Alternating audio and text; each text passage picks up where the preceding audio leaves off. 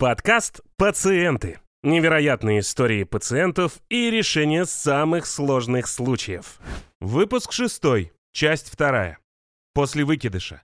Зарождение новой жизни. Здравствуйте, с вами снова подкаст «Пациенты». Мы снова сегодня обсуждаем вопрос невынашивания беременности. Проблемы с э, беременностью. Я Юлия Муштакова. Юлия Муштакова, медицинский журналист. Всем привет, дорогие друзья. Я Константин Добрецов. Константин Добрецов, практикующий врач, доктор медицинских наук. Здравствуйте, Михаил Хорс, клинический психолог. Михаил Хорс, клинический психолог, лауреат премии «Золотая психея», кандидат психологических наук, автор книг о психологии. И Катя Мунич, профессиональный фотограф, мама двоих детей на сегодняшний момент, да, но человек, который пережил вот такой, ну, трагический, да, не будет преувеличением сказать. А, момент мы вот зачитывали истории э, тех девушек, которые поделились э, с нами своей историей, да, но не решились об этом сказать вот так вот открыто. И вот после этих историй, если честно, я прекрасно понимаю, я прекрасно понимаю, почему об этом открыто не говорят. Ну, потому что даже меня захлестнуло э, ощущение, что вот, вот со мной что-то не то. Ты выписывалась из э, больницы, тебя, тебя выписали. Что тебе сказали, с какими эмоциями ты пошла домой? Мне дали рекомендации, что нужно делать дальше. Естественно, я сама понимала, что надо обследоваться и понимать, э, почему такое произошло. А, генетически, соответственно, делать анализ.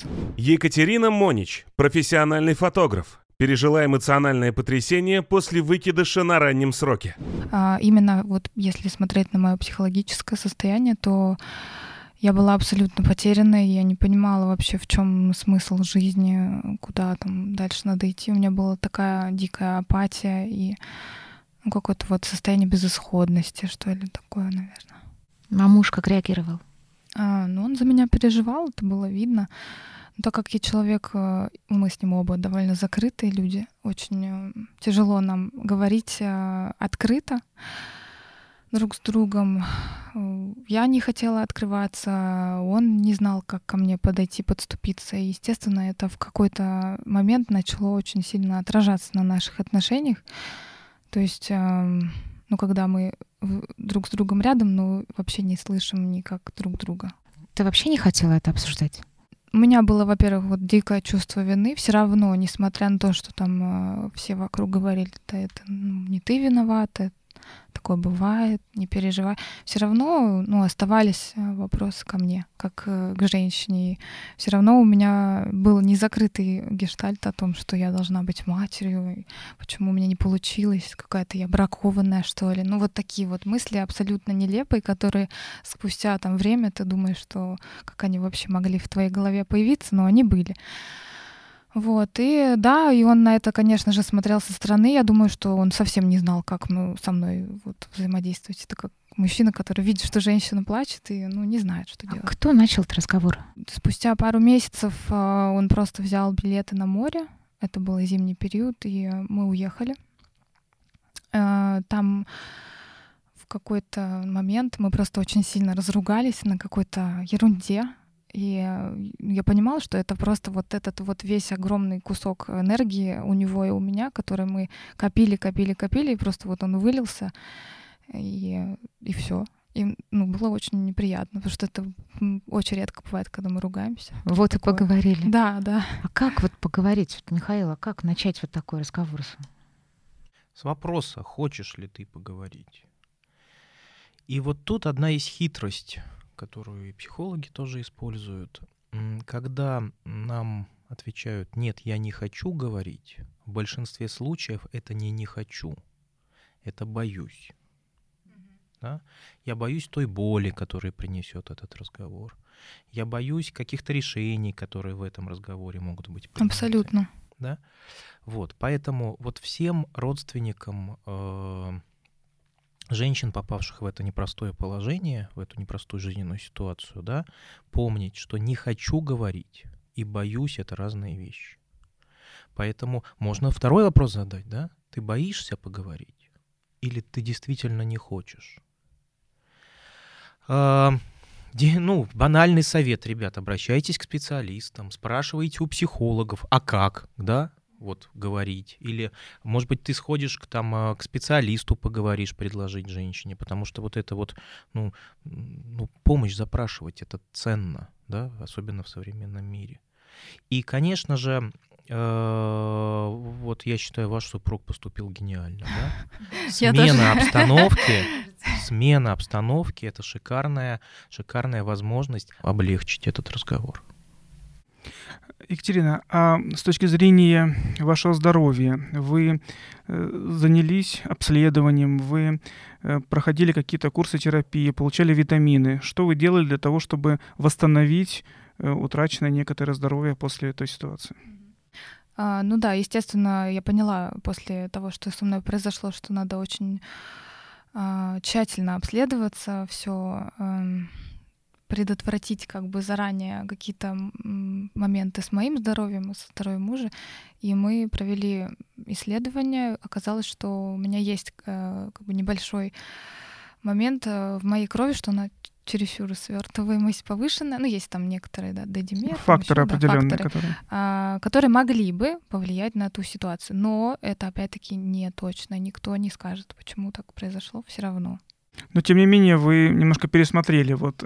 Да, то есть я поняла, что все равно готовиться нужно, да. Ну э, об этом же никто же не говорит, что надо готовиться обязательно, да. Тут нету в нашем информационном поле информации для мам, которые готовятся стать мамами. Очень много информации есть, как кормить ребенка, как воспитывать э, и все остальное. Ну вот как э, подготовиться к его рождению и что ожидать, вот такого, к сожалению, тогда, тем более, сколько, 8 лет назад, вообще не было.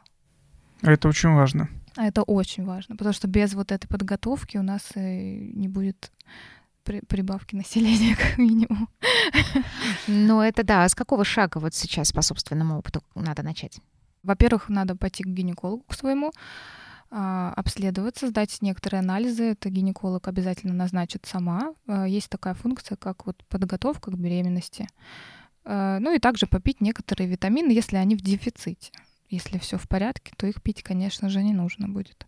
Ну, знаете, очень даже странно, когда пациент сам рекомендует, что нужно делать э, на своем опыте уже, э, и, может быть, это и нормально, но, наверное, все-таки это больше функция врачей, коллег наших, наверное, им больше стоит уделять этому внимание. Вот здесь вот особенность нашего подкаста. Во-первых, что пациенты сами э, говорят, что надо делать, и они самую правильную вещь советуют обратитесь к врачу. Абсолютно точно. Ведь совет-то был сначала, придите к своему лечащему врачу, да, придите к своему гинекологу, и дальше вам уже по шагам распишут, что надо делать на этапе подготовки.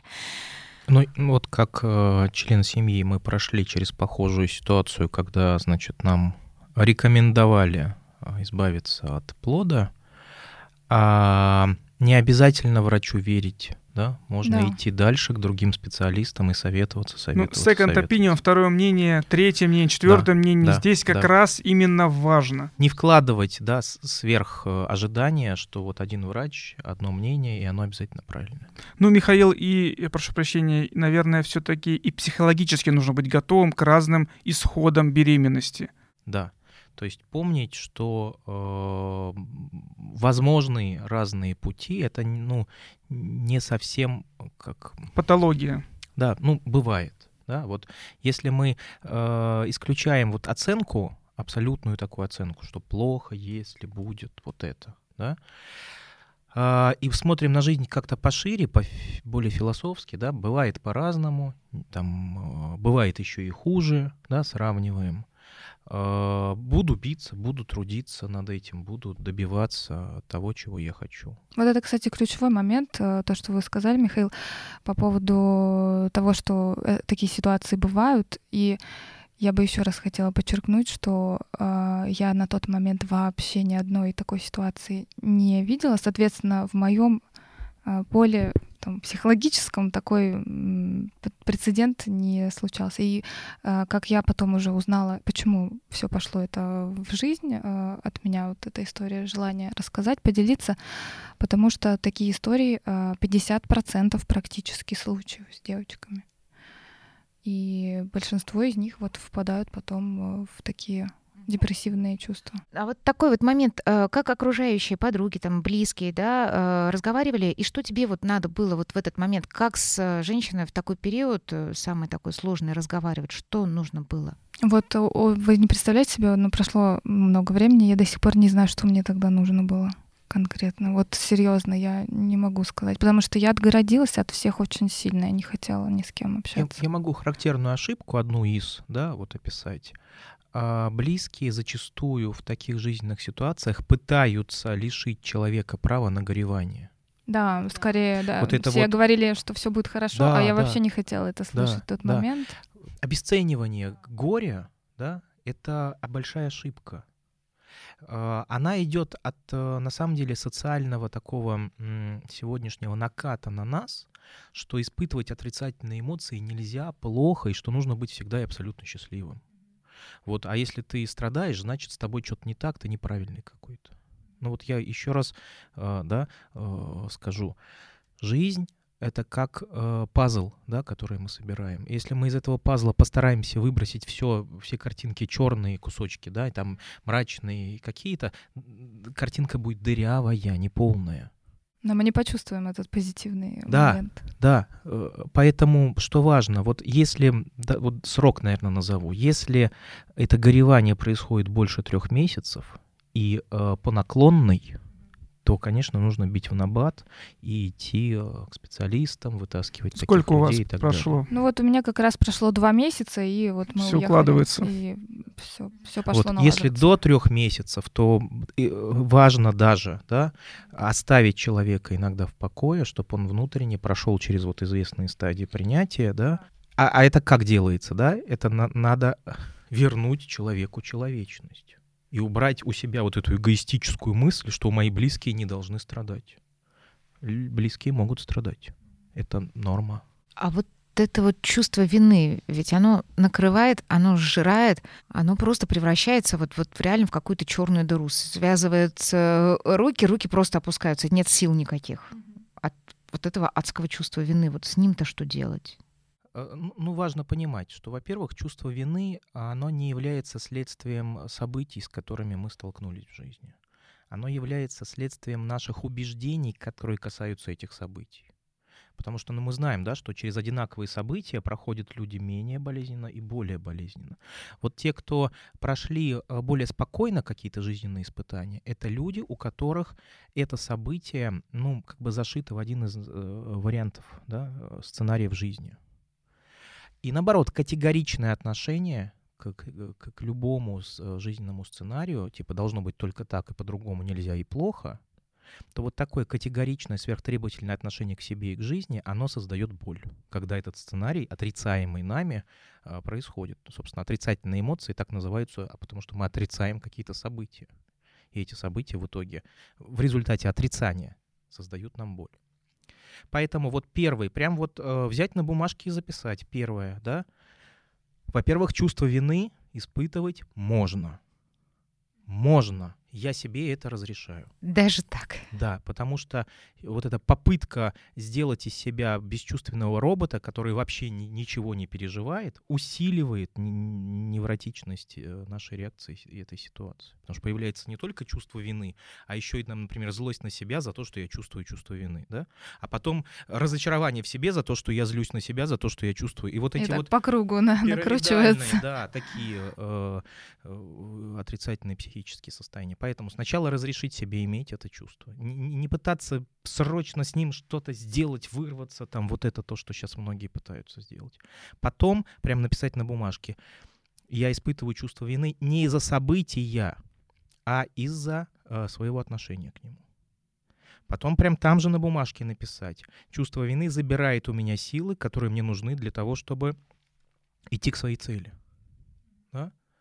И э, лучше прописать, потому что когда мы пишем, задействована мелкая моторика, а мелкая моторика нас э, активизирует работу правого полушария, э, ответственного за изменения. И вот там мы, э, соответственно, пишем, да, я эту ситуацию принимаю. Принимаю от, от слова «взять». Взять и с ней что-то сделать. Не сдаюсь ей, не э, ложусь там в гроб и говорю, ну вот ничего поменять не могу. Наоборот, я эту ситуацию беру, чтобы ее э, как-то трансформировать в лучшую для себя сторону. Да? И вот э, многократное повторение этой логической такой цепочки рассуждений дает э, облегчение. Не полное, но облегчение. Вот если э, мы проанализируем всю ситуацию, всю историю нашей героини, ведь э, с холодной головой, что называется, ведь с точки зрения организации оказания медицинской помощи все выполнено правильно. Все сроки соблюдены, Э, ну, в этой ситуации, которая сложилась, э, алгоритм действий был выполнен четко, что позволило в дальнейшем уже перейти э, на благополучную, благоприятную беременность и выносить здорового ребенка. Поэтому здесь, наверное, нужно сказать спасибо большое врачам, то, что они помогли э, сделать все правильно. Да вот и то, что прочитали вы нам, да? Ведь там тоже эта история, если на нее с другой стороны посмотреть, это история борьбы врачей Абсолютно за точно. жизнь ребенка. Давайте напомним нашим слушателям историю, которую нам прислали в редакцию подкаста «Пациенты». На третий день в 7 утра я принесла молоко, а меня не пускают в реанимацию. Говорят, ждите. Сердце подсказывало, что что-то не так, и только в 13.00 меня пускают и говорят, что моего сына еле откачали, что были остановки сердца. Ему срочно нужна операция, что из инфекции отказывают почки, и он перестал писать, и сильный отек. Говорят, чтобы я звонила мужу, и нужно срочно подписать согласие на проведение операции. Вечером нас вызывают и сообщают, что у нас мальчик-борец, и что он хорошо пережил операцию. Теперь мы молимся, верим в улучшение. Но врачи никак не могут определять, что за инфекция у него и подобрать лекарства, чтобы побороть ее. На четвертый день меня собираются выписывать арому, переводить в больницу, но срывается. И в итоге надо мной сжалилась заведующая и оставила еще на день в роддоме, рядом с сыном. На следующий день меня выписывают, а Рома переводят в больницу имени Спиранского. Едем туда каждый день, но 3 февраля опять остановка сердца. А, опять откачивают и говорят, что нужно ушивать разрез, где стоит перитониальный диализ, так как отеки сходят и лишняя жидкость попадает в брюшную полость. Снова операция, и снова наш борец переносит ее успешно. Сердечная недостаточность нарастает из-за нагрузки. Оперирующий врач женщина очень хорошая, она успокаивает и э, говорит такие слова: над живым ребенком не плачь, он все чувствует. И вот 4 февраля, день, когда я последний раз увидела своего сына живым, мне позвонили и сообщили об остановке сердца. И дальше я находилась в жуткой депрессии. Я не понимала и не принимала, почему так. Я просто была овощем. Сто лет назад такое даже представить было невозможно. Не все получается. Да? Не все получается. Сейчас но... борются, добиваются, пытаются сохранить. И, и да, может быть, они как-то вот там не очень э, эмпатично себя ведут. Где-то, может быть, лишний раз не улыбнуться, но работа тяжелая, работа серьезная. Кстати говоря, в плюс до нашего здравоохранения хочу отметить, что вот когда со мной произошла эта история, я узнала, что за границей в Европе срок до 12 недель вообще никак не спасается вообще никак на него никто не реагирует. Поэтому у нас у нас другой подход, другая очень, система совершенно. Да, да, борется реально за жизнь. Дорогие врачи, спасибо вам большое. Катя, что бы ты сейчас сказала тем молодым женщинам, которые сейчас столкнулись, проходят вот эту вот э, историю? Ну, во-первых, э, я хочу сказать, что да, то, что произошло, это плохо, это для конкретно для девушки это тяжело, но это не конечный пункт. Есть э, дальше свет в конце тоннеля. И обязательно на какой-то раз точно должно получиться. Много таких примеров. И э, если как-то давать советы, как э, бороться с этим э, чувством горя, как э, проживать его правильно, экологично, то я, наверное, больше всего советую идти в творчество на тот момент, когда со мной это случилось, я еще э, не занималась тем, чем я занимаюсь сейчас, и а, у меня не было такой возможности, но я крайне рекомендую такие ситуации преображать либо картины, песни, музыка, не знаю, там вышивание крестиком, что-то создавать, э, выносить это изнутри себя, э, класть его во что-то ощутимое, во что-то слышимое или неважно в какой форме, но посвящать э, вот как-то так, наверное. Ну и важно помнить, что жизнь это не момент, это, это период, да, это отрезок времени. Поэтому вот важно вытаскивать себя из этих моментов, когда нам больно, и смотреть и в прошлое, и в будущее. Это, конечно, очень да. тяжело, да, в моменте. Ну а в целом, как вы вышли из этой ситуации, что непосредственно вы делали для этого? А, да, вот хочу отметить то, что уже даже после рождения своего ребенка и первого, и второго, я продолжала чувствовать, что э, есть какие-то триггеры, которые не пережиты до конца. И э, в тот момент у меня родилась идея э, фотопроекта, который рассказывал мою историю. Но уже героиня, естественно, это была не я, а некая девушка. И уже в образах, абстракции мы сняли историю о каждом этапе, который я прошла. Мы эту статью э, потом отправили по разным журналам. Э, она, естественно, с удовольствием была принята европейским сообществом, но, к сожалению, наши российские журналы не заинтересовались. Они сказали, что им слишком грустно. вот. Э, но вот в тот момент, когда это перешло из э, чего-то внутреннего во мне во что-то внешнее, вот в эти картинки, то мне стало гораздо легче. Я, можно сказать, вот просто отпустила и эту ситуацию, и сейчас уже могу о ней как раз говорить. И здесь ведь есть элемент еще и помощи другим. Да. По сути, да. И вот действительно это сильно помогает, когда мы пытаемся и к другим тоже обратиться с, с какой-то э, поддержкой. Идея самого проекта была не то, чтобы я там э, историю визуализировала и все, а в том, чтобы после очередной истории моей подруги, как ей было тяжело, чтобы девушки увидели визуально, и у нас же такой сейчас очень быстрый мир, и мы очень в картинках все воспринимаем, чтобы почитали и э, узнали. Спасибо большое. Я очень надеюсь, что те, кто нас смотрел, те, кто нас слушал, прислушаются к нашим советам, запомнят эти моменты и будут это вспоминать, когда будет тяжело. Спасибо вам за внимание. Спасибо большое героине. Вы действительно героиня не только сегодняшнего эфира, но и своей жизни. Спасибо большое. Делитесь своими историями, а мы обязательно вам поможем. Ждем ваши отклики по телефону горячей линии.